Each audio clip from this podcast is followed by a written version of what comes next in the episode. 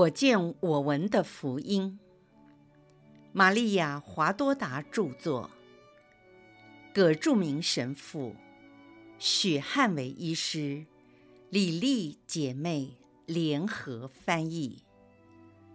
第一册：玛利亚和耶稣的诞生及其隐居生活。第三十一章：匝加利亚的探访。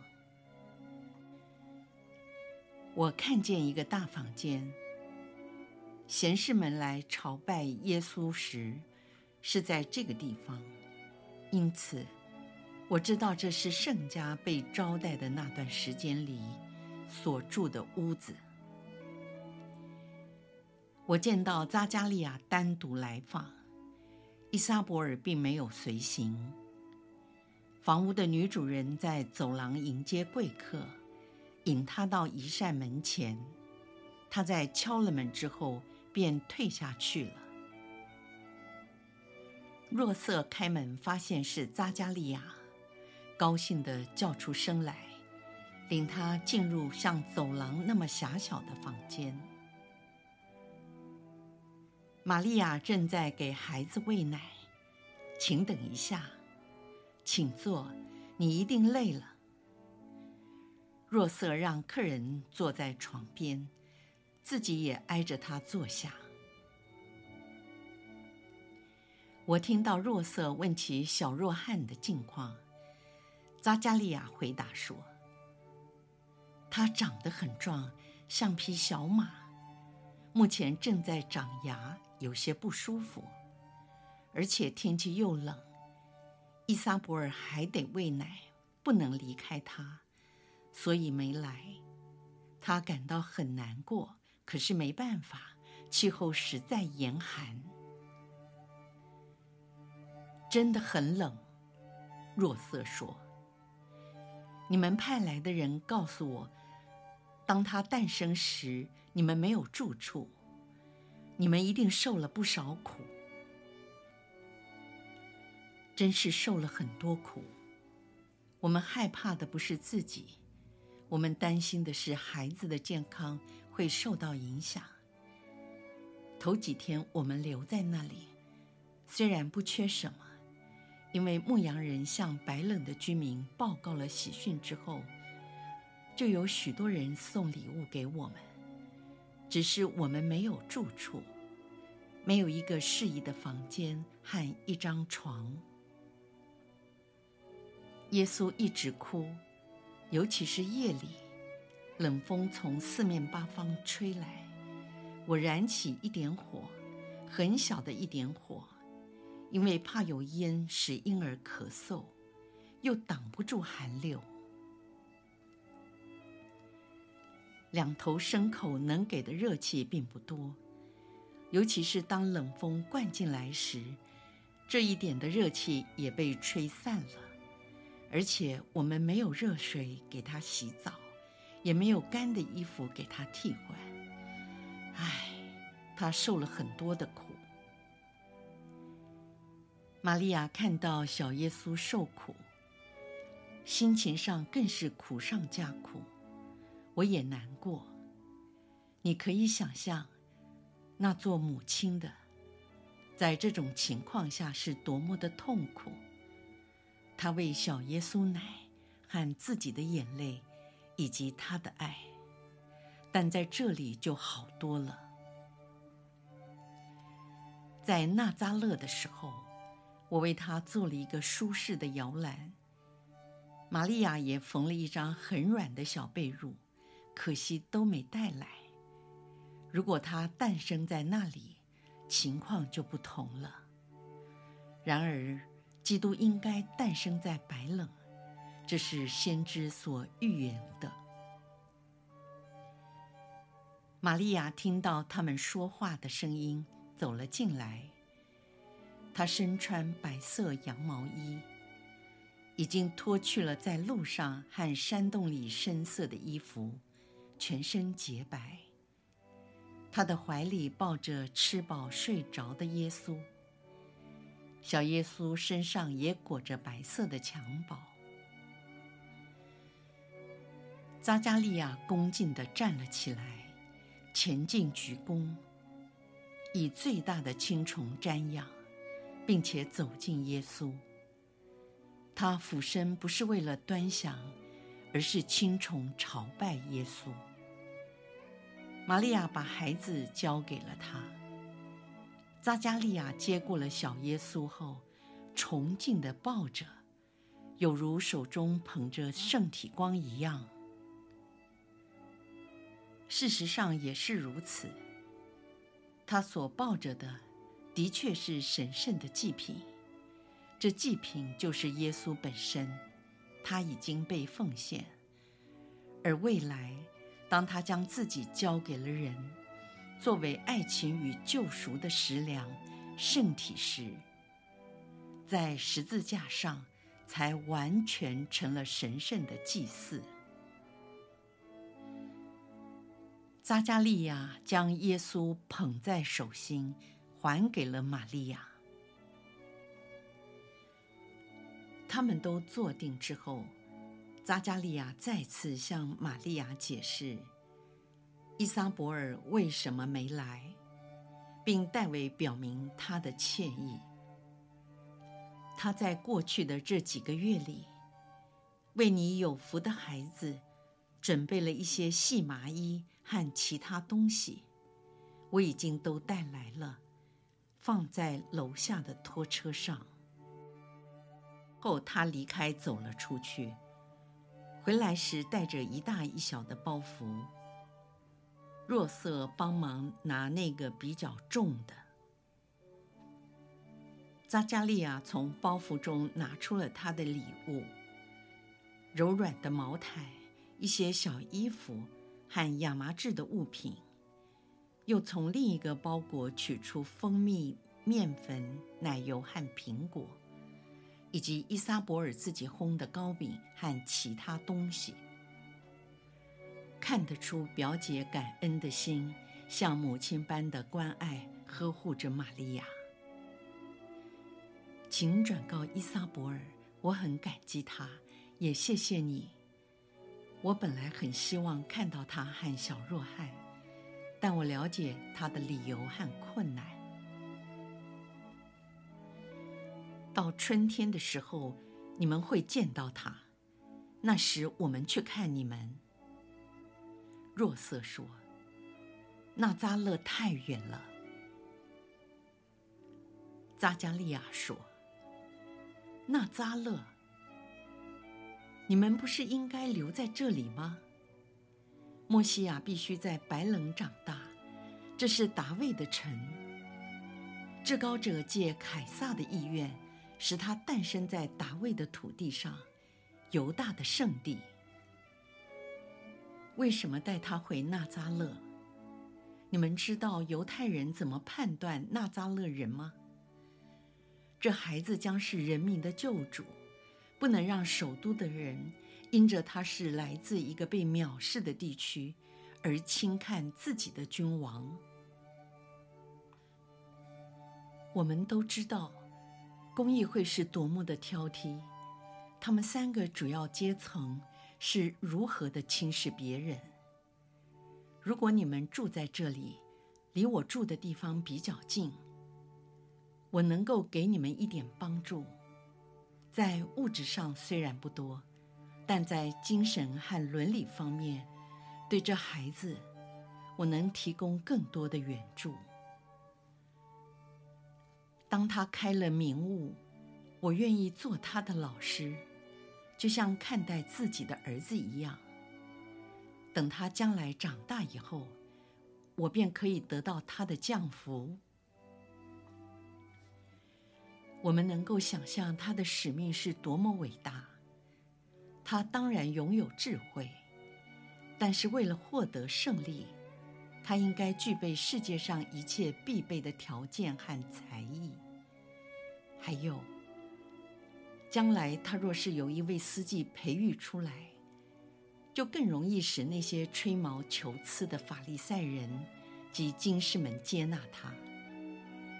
这样他的使命也比较容易完成。玛利亚看着若瑟，若瑟也望着玛利亚。他们心中有许多的疑问，而孩子正安然入睡。玛利亚想念她的老家，若瑟关心自己的工作。几天前他们才到这里，完全不为人知，现在又必须重新白手起家。何况这里什么都没有。他们曾以最大的爱心，在纳扎勒为耶稣准备了一切。玛利亚说：“我们该怎么办？所有的东西都留在纳扎勒。若瑟为耶稣是那样的辛勤工作，他一点也不怕劳苦及花费，日夜的忙碌。”就希望能多赚一点钱，买最好的木材、最柔软的羊毛、最细的麻纱，给耶稣准备一切。他搭建了一些蜂巢，做了部分的水泥工程，也改造了房子的内部，还扩大了我的房间，好使它能够容纳一个摇篮。将来甚至可以放一张小床，这样耶稣能睡在我的房间里，直到他成为一个少年为止。扎加利亚说：“若瑟可以去拿你们留下的东西。”玛利亚说：“拿来之后，我们把东西放在哪里？”匝加利亚。你知道我们是穷人，只有以工作来维持家计。这些东西能够使我们生活而不致挨饿。然而在这里，即使我们能够找到工作，但是仍然没有房子可住。这位好心的女主人不能招待我们一辈子。同时，我也不能要求若瑟做更大的牺牲。他为了我的缘故，已经牺牲的太多了。哦，为我这都不算什么。我只想到玛利亚的痛苦，她不能住在自己的家里。两滴眼泪从玛利亚的睫毛落了下来。若瑟说：“我很了解那房子是玛利亚的最爱，像天堂一样，因为在她身上所发生的奥迹，都是在那里成就的。我很少说话，但我明白，要不是为了这事，我也不会觉得困扰。在这里，我可以加倍的工作，反正我还年轻有力，没有问题。”一切的需要我都愿意照顾。如果玛利亚不太难过，我们就照你的意思去做。好吧，我们就留在这里，一切只要对耶稣有帮助就好。匝加利亚说：“这对他一定有利。你们想想就会觉得有理。”玛利亚提出异议。据先知们说，默西亚将被称为纳扎勒人。扎加利亚说：“这是真的，但至少等他长大以后，让他在犹大地区成长吧。”先知说：“厄弗拉大的白冷啊，你在犹大的俊逸中。”是最伟大的，因为将由你那里救世主要诞生。其中并没有提到纳扎勒，将来他被称呼纳扎勒人，我们也不知道是什么理由，但他的出生地的确是在这里。司机，你这样说，我们我们听了很忧愁。更难过的是，什么时候我才能再见到那屋子。在那房间内，我成为了母亲。玛利亚静静地流泪，我很了解她的悲伤。神事就在玛利亚的哭泣中结束了。玛利亚说：“华多达，我知道你了解。”但你将来会看到我哭得更伤心和更难过。现在我希望疏解一下你的心神，我要告诉你有关若瑟的圣德。若瑟是个普通人，除了他的圣德之外，没有其他的帮助。而我是那无染原罪者，有天主的一切恩赐。我并不知道我是无原罪的，但是天主的恩赐在我的灵魂上起了很大的作用，也给了我力量。弱色带有原罪，因此人性的软弱重压着他。在这股压力下，他不断的努力，尽其所能的达到成全的地步。唯愿取悦天主。啊，我的敬佩若瑟，他在一切事上，连最微不足道的小事都充满了圣德。他有天使般的洁德，他诚实、忍耐、勤劳、持久的静默，这都是谦逊的表现。从以下的事。更能明显地看出他的圣德。一位司机告诉他：“你该住在这里。”虽然他了解，如果这样，他将遇到更多的困难，仍然回答说：“对我而言不是问题，我只是关心玛利亚的伤痛。如果不是为了这一点，为我没有难处，只要对耶稣有帮助。”一切我都赞成。耶稣和玛利亚是他的唯一，是他以天使般的爱所钟爱的。我神圣的敬佩，在世界上别无所爱。他就为了对耶稣和我的爱，牺牲了自己的一切。他被立为家庭、劳工及善终等主保。但是他不只是夫妇、工人及临终者的主保，也应该被指定为度奉献生活者的主保。全世界有哪一个人奉献自己为天主服务，无论在哪一方面，像他那样的完全呢？若瑟接纳一切，舍弃一切，忍受一切。迅速地完成一切，他喜乐稳重，没有人像他一样。还有两件事要你注意：扎加利亚是一位司机，若瑟不是。然而你可以看出，若瑟比扎加利亚更加属灵。扎加利亚的想法是纯属人性的。他也以人性的观点来解释圣经。他并不是第一次这样做，他太过于理性，也曾经因此而受过惩罚。他又再次犯类似的错误，虽然不是那么严重。关于若汉的出生，他说：“那怎么可能？因为我已经年老。”而我的妻子是荒胎，不能生育。现在他说，为了耶稣的前途更加顺利，他应当在此地成长。他认为自己能对耶稣有所帮助。像这样细腻的骄傲之根，不只存在他身上，也存留在最优秀的人身上。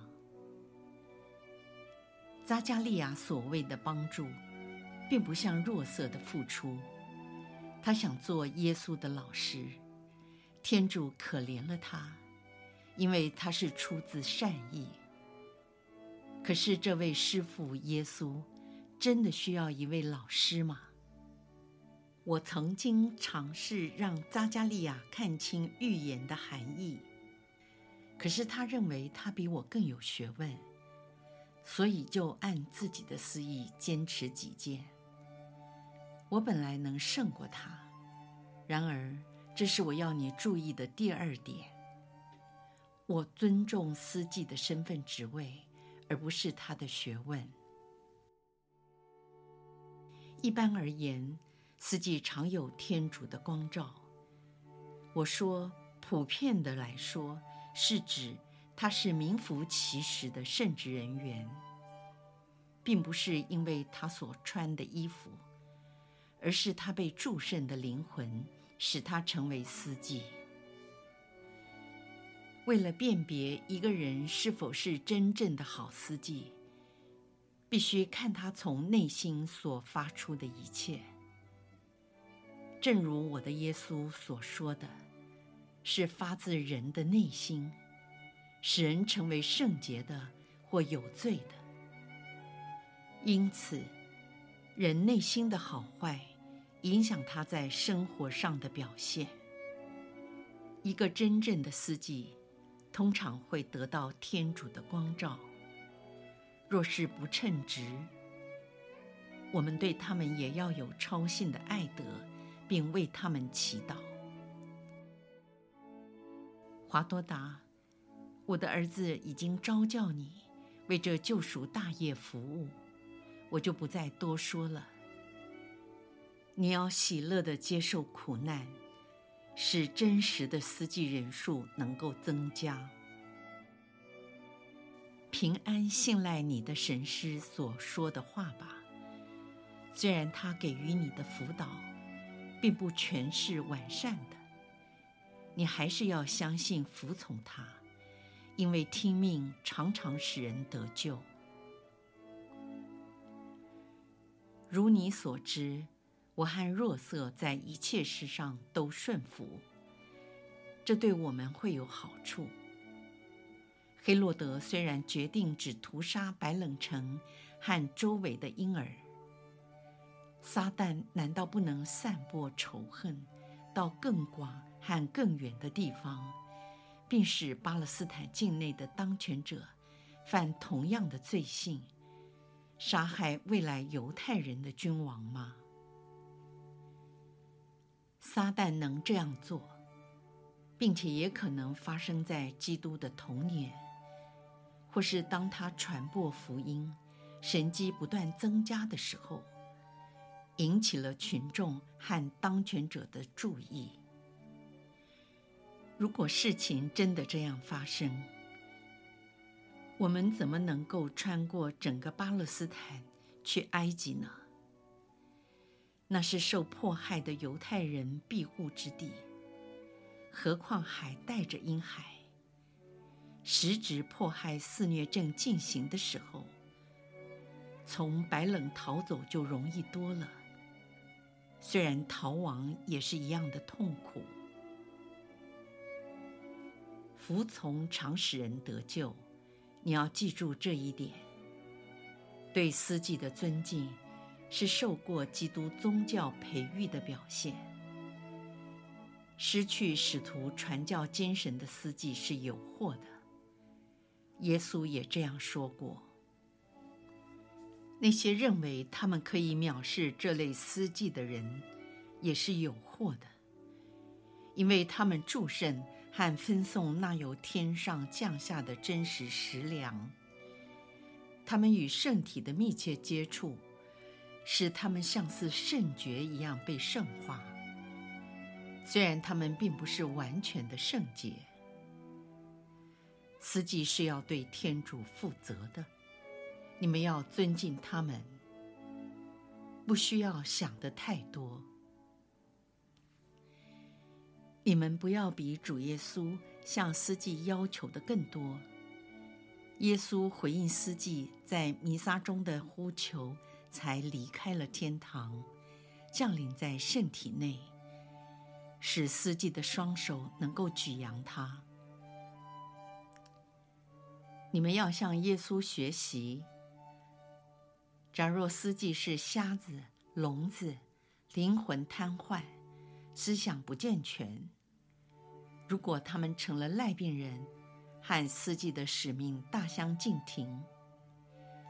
假如他们已经变成坟墓中的尸体，像拉扎路一样，那你们就要呼求耶稣，请他治愈司祭及复活他们。你们这些默默牺牲的人，要以你们的祈祷和痛苦呼求耶稣。救一个灵魂，就是预定自己的灵魂能够升天堂。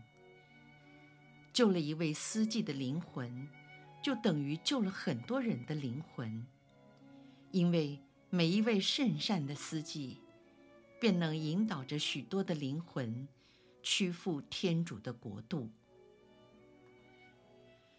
救回一位司机，是重新圣化他，也就是整修这神秘的破网。每一个被救的灵魂，将来是一道增加在你们永恒冠冕上的光芒。平安的去吧。